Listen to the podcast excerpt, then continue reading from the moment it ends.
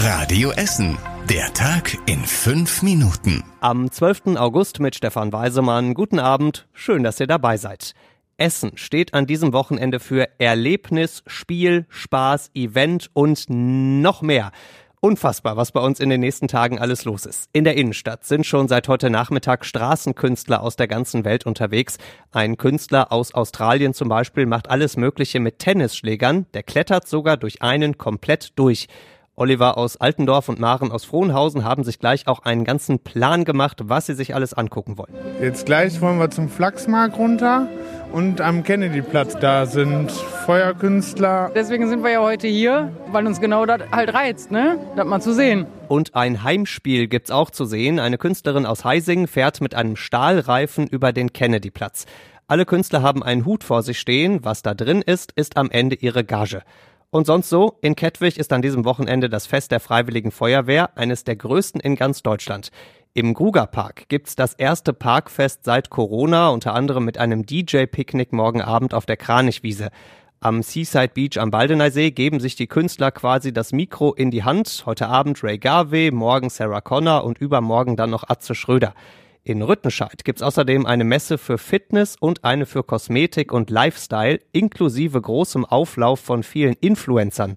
Die Tipps für eure Wochenendplanung gibt's nochmal auf radioessen.de. Viel Spaß! Da hat die Sonne einigen bei uns in Essen wohl leider mal wieder zu viel auf den Kopf geballert. Im Grugerbad gab es gestern Nachmittag Ärger. Eine Gruppe von Besuchern ist da mit einem Bademeister aneinander geraten. Die Besucher wurden aus dem Bad rausgeschmissen. Ein paar Stunden später gab es dann auf der Altendorfer Straße eine große Schlägerei. Rund 20 Menschen haben aufeinander eingeschlagen. Außerdem wurde auch Reizgas versprüht.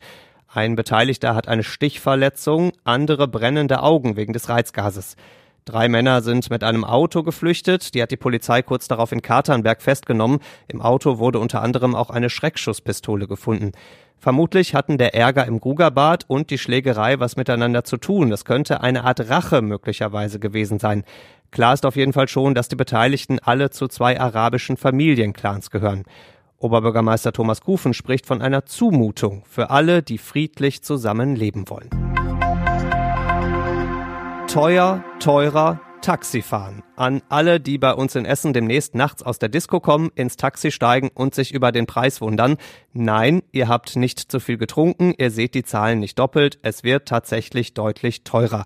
Schon das Einsteigen ins Taxi kostet bald 40 Cent mehr als bisher und auch jeder Kilometer wird teurer. Bei den ersten beiden zum Beispiel sind es in Zukunft jeweils 2,70 Euro statt wie bisher glatte 2 Euro. Das ist eine ordentliche Steigerung. Die beiden großen Essener Taxiverbände haben den Antrag auf mehr Geld schon im Frühjahr gestellt, unter anderem weil der Sprit so viel teurer geworden ist. Ein neutraler Gutachter hat sich das angeguckt und sagt, ja, diese höheren Preise sind tatsächlich gerechtfertigt. Sie kommen aber nicht sofort, sondern wohl erst im Oktober oder November, denn in ganz vielen Städten wird das Taxi gerade teurer und da kommt das Eichamt gerade gar nicht hinterher, die vielen Taxameter aller umzustellen. Müssen die aber vorher auf jeden Fall machen, damit wir uns sicher sein können, auch dieser höhere Preis stimmt tatsächlich.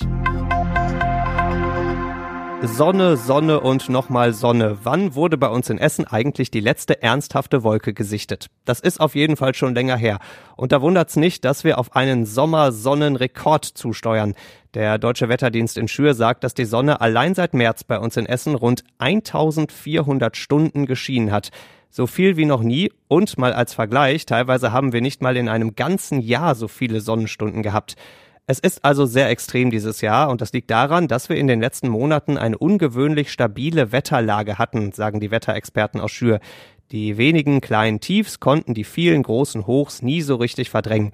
Und zumindest an diesem Wochenende sammeln wir ja auch noch weiter fleißig Sonnenstunden. Und zum Schluss der Blick aufs Wetter. Zum Wochenende haut der Hochsommer nämlich nochmal richtig einen raus. Morgen nur Sonne und 32 Grad. Am Sonntag dann maximal ein paar dünne Wölkchen und 31 Grad. Am Montag gibt's dann ein bisschen Regen und auch ein bisschen Abkühlung. Die nächsten Nachrichten bei uns aus Essen gibt's bei Radio Essen wieder morgen früh ab halb acht. Bis dahin macht euch einen schönen Abend und dann ein sehr schönes Wochenende. Das war der Tag in fünf Minuten. Diesen und alle weiteren Radio Essen Podcasts findet ihr auf radioessen.de und überall da, wo es Podcasts gibt.